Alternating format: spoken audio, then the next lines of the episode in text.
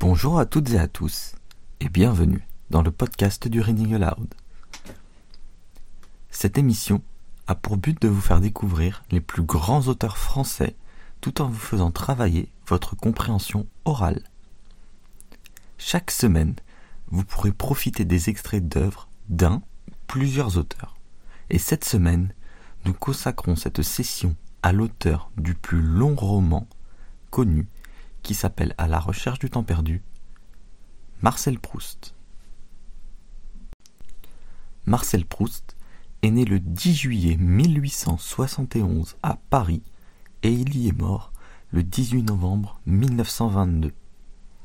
C'est un écrivain français dont l'œuvre la plus connue est bien sûr la suite romanesque À la recherche du temps perdu, dont je viens vous parler, publiée en sept tomes de 1913 à 1927. Marcel Proust est issu d'une famille aisée et cultivée. Son père est professeur de médecine à Paris et a toute sa vie de graves difficultés respiratoires causées notamment par l'asthme. Très jeune, il fréquente des salons aristocratiques et va jusqu'à suivre des études littéraires à la fameuse université parisienne de la Sorbonne, où il obtient une licence en 1895. Au début de sa vie, il profite de sa fortune familiale pour ne pas travailler et écrire, ou encore pour voyager, notamment à Venise. Mais c'est la mort de son père, en 1903, puis celle de sa mère, en 1905, qui l'affecteront profondément et qui influenceront énormément son écriture. C'est d'ailleurs en 1907, soit deux ans après la mort de sa mère, que Marcel Proust commence l'écriture de son grande œuvre à la recherche du temps perdu. Il est très difficile de résumer cette œuvre, tellement elle est dense, mais on pourrait la résumer comme ça. On suit la vie d'un personnage, le narrateur, donc celui qui raconte l'histoire, dans sa vie d'adulte. On y explore divers souvenirs de tous les âges de sa vie.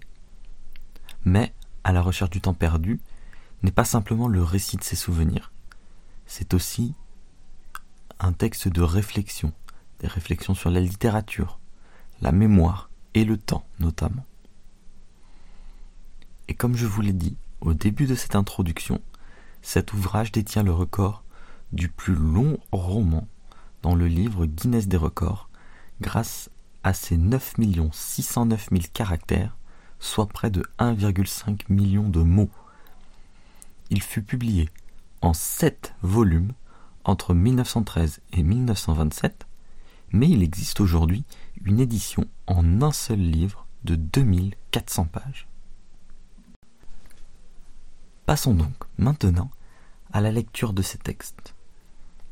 Ce que nous allons faire, c'est que pour chaque texte que nous allons lire, je vais commencer par vous expliquer l'histoire du roman dont il est extrait et éventuellement le contexte dans lequel il a été écrit, puis je vais vous le lire. Sachez que chaque extrait que je vais vous lire est le début du roman dont il est extrait. Cela vous permettra de vous rendre compte de l'écriture de Proust et je l'espère vous donnera envie de lire ses livres. Commençons donc par Du côté de chez Swann. Ce roman est le premier de la saga à la recherche du temps perdu. On y suit les souvenirs de jeunesse du narrateur et notamment les moments passés à Combray, une ville imaginaire créée par Proust inspiré du, du village de son enfance, Illier en Eure-et-Loire, qui se trouve au sud-ouest de Paris. Illier en Eure-et-Loire c'est d'ailleurs rebaptisé Illier-Combré en son honneur, et vous pouvez y retrouver le musée Proust.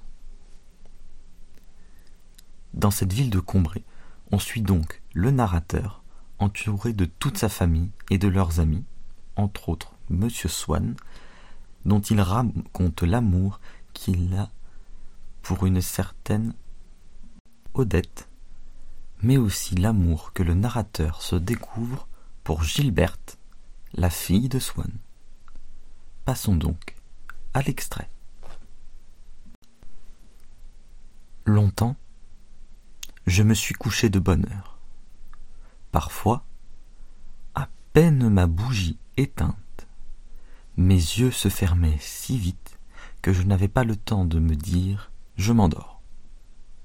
Et une demi-heure après, la pensée qu'il était temps de chercher le sommeil m'éveillait. Je voulais poser le volume que je croyais avoir encore dans les mains et souffler ma lumière. Je n'avais pas cessé, en dormant, de faire des réflexions sur ce que je venais de lire, mais ces réflexions avaient pris un tour un peu particulier. Il me semblait que j'étais moi-même ce dont parlait l'ouvrage. Une église, un quatuor, la rivalité de François Ier et de Charles Quint. Cette croyance survivait pendant quelques secondes à mon réveil. Elle ne choquait pas ma raison, mais pesait comme des écailles sur mes yeux et les empêchait de se rendre compte que le bougeoir n'était plus allumé. Puis, elle commençait à me devenir inintelligible. Comme après la métampsychose, les pensées d'une existence antérieure. Le sujet du livre se détachait de moi. J'étais libre de m'y appliquer ou non. Aussitôt, je recouvrais la vue, et j'étais bien étonné de trouver autour de moi une obscurité douce et reposante pour mes yeux, mais peut-être plus encore pour mon esprit, à qui elle apparaissait comme une chose sans cause, incompréhensible, comme une chose vraiment obscure. Je me demandais quelle heure il pouvait être. J'entendais le sifflement des trains qui, plus ou moins éloignés, comme le chant d'un oiseau dans une forêt, relevant les distances, me décrivait l'étendue de la campagne déserte, où le voyageur se hâte vers la station prochaine, et le petit chemin qu'il suit va être gravé dans son souvenir par l'excitation qu'il doit à des lieux nouveaux, à des actes inaccoutumés, à la causerie récente et aux adieux sous la lampe étrangère qui le suivent encore dans le silence de la nuit, à la douceur prochaine du retour. J'appuyai tendrement mes joues contre les belles joues de l'oreiller qui, pleines et fraîches, sont comme les joues de notre enfance je frottai une allumette pour regarder ma montre. Bientôt minuit. C'est l'instant où le malade, qui a été obligé de partir en voyage et a dû coucher dans un hôtel inconnu, réveillé par une crise, se réjouit en apercevant sous la porte une raie de jour. Quel bonheur, c'est déjà le matin. Dans un moment, les domestiques seront levés il pourra sonner, on lui portera secours. L'espérance d'être soulagé lui donne du courage pour souffrir. Justement, il a cru entendre des pas. Les pas se rapprochent, puis s'éloignent. Et l'arrêt de jour, qui était sous sa porte, a disparu. C'est minuit. On vient d'éteindre le gaz le dernier domestique est parti, et il faudra rester toute la nuit à souffrir sans remède. Je me rendormais, et parfois je n'avais plus que de courts réveils d'un instant, le temps d'entendre les craquements organiques des boiseries, d'ouvrir les yeux pour fixer le kaléidoscope de l'obscurité, de goûter grâce à une lueur momentanée de conscience, le sommeil où étaient plongés les meubles, la chambre, le tout dont je n'étais qu'une petite partie, et à l'insensibilité duquel je retournais vite munir. Ou bien, en dormant, j'avais rejoint sans effort un âge à jamais révolu de ma vie primitive, retrouvé telle de mes terreurs enfantines, comme celle que mon grand-oncle me tira par mes boucles, et qu'avait dissipé le jour, date pour moi d'une ère nouvelle où on les avait coupées. J'avais oublié cet événement pendant mon sommeil, j'en retrouvai le souvenir aussitôt que j'avais réussi à m'éveiller pour échapper aux mains de mon grand-oncle. Mais par mesure de précaution, j'entourai complètement ma tête de mon oreiller avant de retourner dans le monde des rêves. Quelquefois, comme Ève naquit d'une côte d'Adam, une femme naissait pendant mon sommeil d'une fausse position de ma cuisse. Formé du plaisir que j'étais sur le point de goûter, je m'imaginais que c'était elle qui me l'offrait. Mon corps, qui sentait dans le cire ma propre chaleur, voulait s'y rejoindre. Je m'éveillais. Le reste des humains m'apparaissait comme bien lointain auprès de cette femme que j'avais quittée il y a quelques moments à peine. Ma joue était chaude encore de son baiser. Mon corps courbaturé par le poids de sa taille.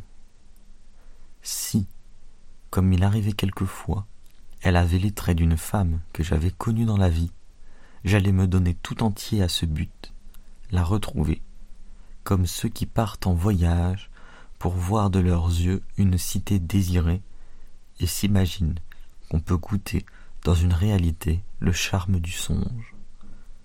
Peu à peu, son souvenir s'évanouissait.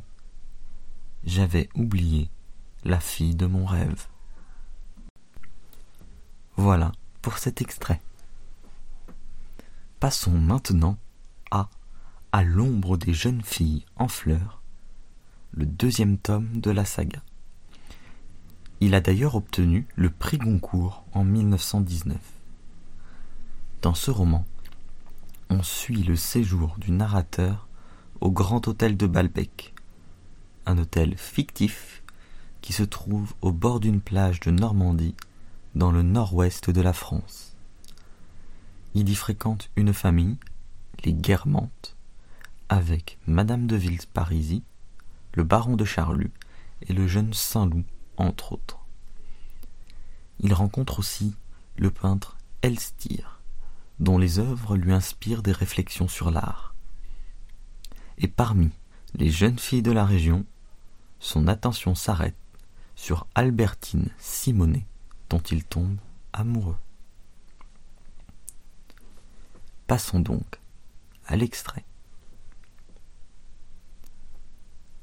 Ma mère, quand il fut question d'avoir pour la première fois M. de Norpois à dîner, ayant exprimé le regret que le professeur Cottard fût en voyage, et qu'elle-même eût entièrement cessé de fréquenter Swann, car l'un et l'autre eussent sans doute intéressé l'ancien ambassadeur, mon père répondit qu'un convive éminent, un savant illustre comme Cottard, ne pouvait jamais mal faire dans un dîner, mais que Swann, avec son ostentation, sa manière de crier sur les toits, ses moindres relations, était un vulgaire esbrouffeur que le marquis de Norpois eût sans doute trouvé, selon son expression, puant. Or, cette réponse de mon père demande quelques mots d'explication.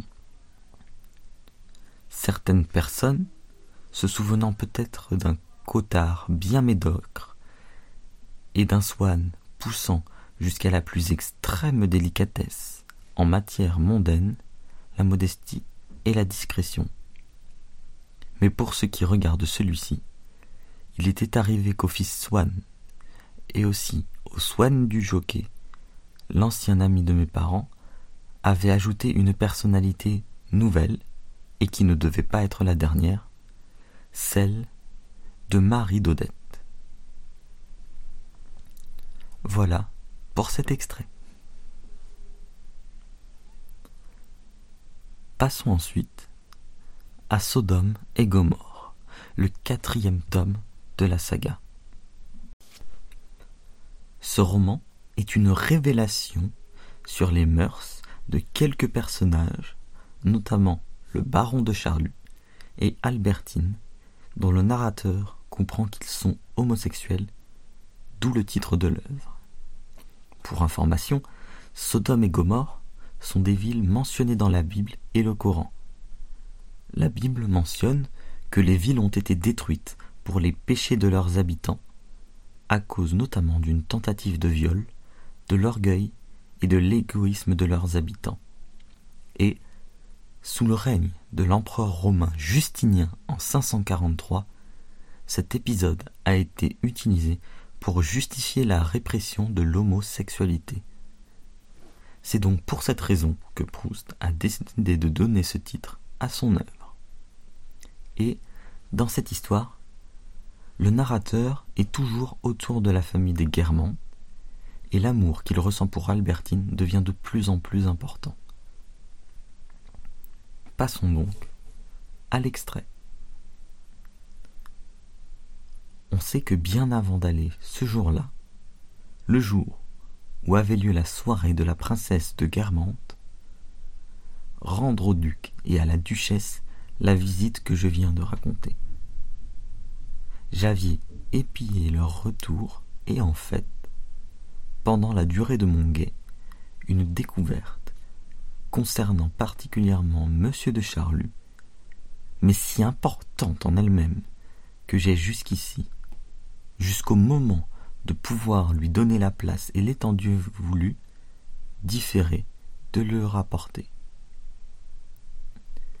J'avais, comme je l'ai dit, délaissé le point de vue merveilleux, si confortablement aménagé au haut de la maison, d'où l'on embrasse les pentes accidentées par où l'on monte jusqu'à l'hôtel de Brecchini, et qui sont gaiement décorées à l'italienne par le rose campanile de la remise appartenant au marquis de Frécourt.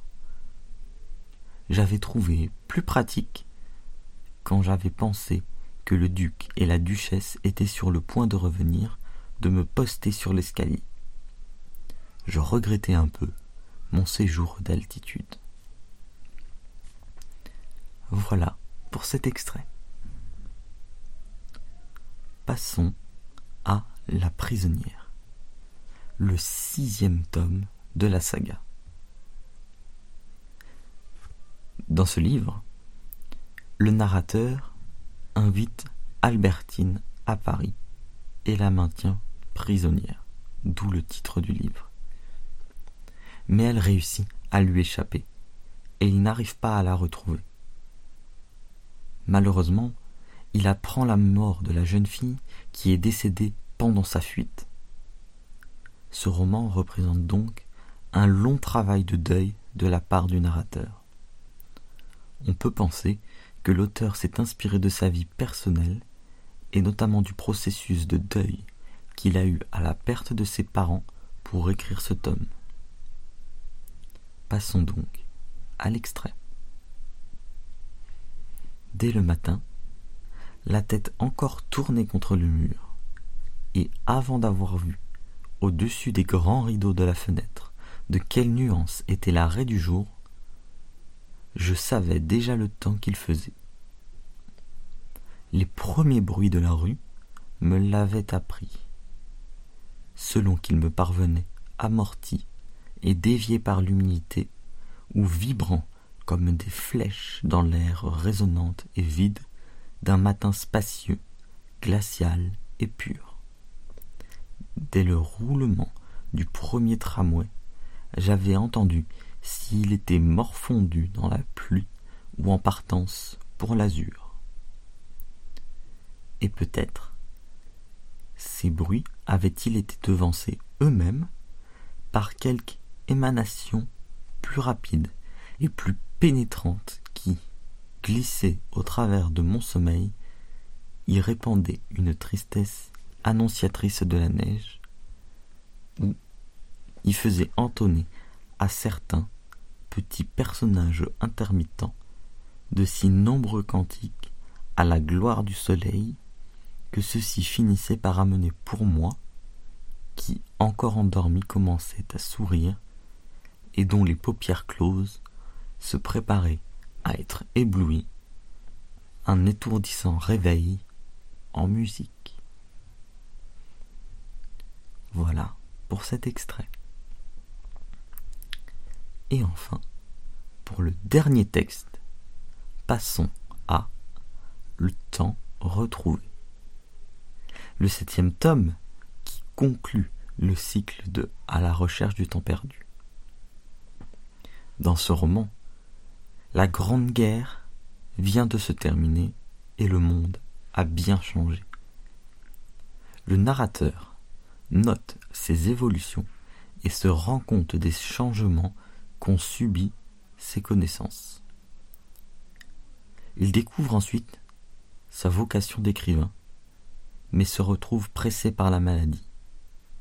En effet, il sent que la mort peut arriver à tout moment et il veut finir son œuvre à tout prix. L'œuvre que le narrateur écrit tente de fixer la fuite du temps par la beauté de l'œuvre. L'histoire de Le temps retrouvé s'achève au moment où le narrateur s'apprête à relire son œuvre, celle que je vais vous lire justement. Si le temps retrouvé n'est pas une autobiographie, il y a mis des pensées qui le traversaient réellement, car au moment où il l'a écrit, Proust était proche de la mort. On peut donc appeler cette œuvre une autofiction. En effet, Marcel Proust meurt épuisé en 1922 d'une bronchite mal soignée, alors qu'une partie de ses romans ne sont pas encore publiés. C'est ce mélange entre la fiction et la réalité de l'auteur qui donne une saveur particulière à cette œuvre. Passons donc à l'extrait.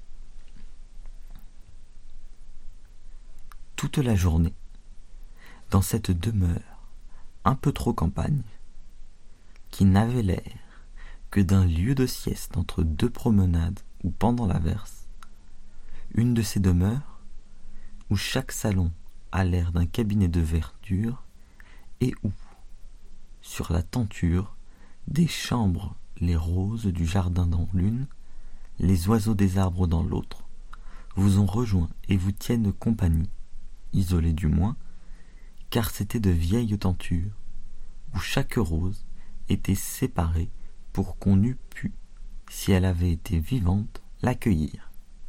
Chaque oiseau le mettre en cage et l'apprivoiser, sans rien de ces grandes décorations des chambres d'aujourd'hui, où sur un fond d'argent, tous les pommiers de Normandie sont venus se profiler en style japonais pour halluciner les heures que vous passez au lit toute la journée. Je la passais dans ma chambre qui donnait sur les belles verdures du parc et les lilas de l'entrée, les feuilles vertes des grands arbres au bord de l'eau, étincelant de soleil, et la forêt de mes églises. Voilà, c'est fini pour cette séance. J'espère qu'elle vous a plu. Sachez que toutes les œuvres que vous venez d'écouter sont disponibles sur notre bibliothèque numérique CultureTech. Si vous êtes un étudiant de l'Alliance française de Dublin, vous avez automatiquement accès à notre bibliothèque numérique. Et si vous ne l'êtes pas et que vous souhaitez pouvoir accéder à cette bibliothèque numérique, n'hésitez pas à nous contacter par mail à library at alliance-française.ai ou sur Facebook et Instagram à The French Library, si vous souhaitez pouvoir bien sûr y accéder. La semaine prochaine, le podcast sera consacré au dramaturge le plus connu de France, Molière. Et pour celles et ceux qui nous découvrent, sans participer à nos animations, nous vous invitons à regarder notre programme culturel sur le site de l'Alliance française de Dublin et nos réseaux sociaux. Nous organisons tous les mois de nombreux ateliers qui pourront vous intéresser, comme des siestes musicales, des visites virtuelles de musées et monuments, des ateliers cuisine et surtout notre atelier Reading Aloud qui se passe tous les jeudis à 12h30 et tous les lundis à 11h30 heure irlandaise. Vous aurez l'occasion de pouvoir lire et échanger sur des textes et ainsi pratiquer votre expression orale. Pour nous rejoindre, n'hésitez pas à nous contacter sur nos réseaux sociaux ou par mail. En tout cas, je vous souhaite une bonne journée ou une bonne soirée en fonction de quand vous nous écoutez. Et je vous dis à la semaine prochaine. Au revoir.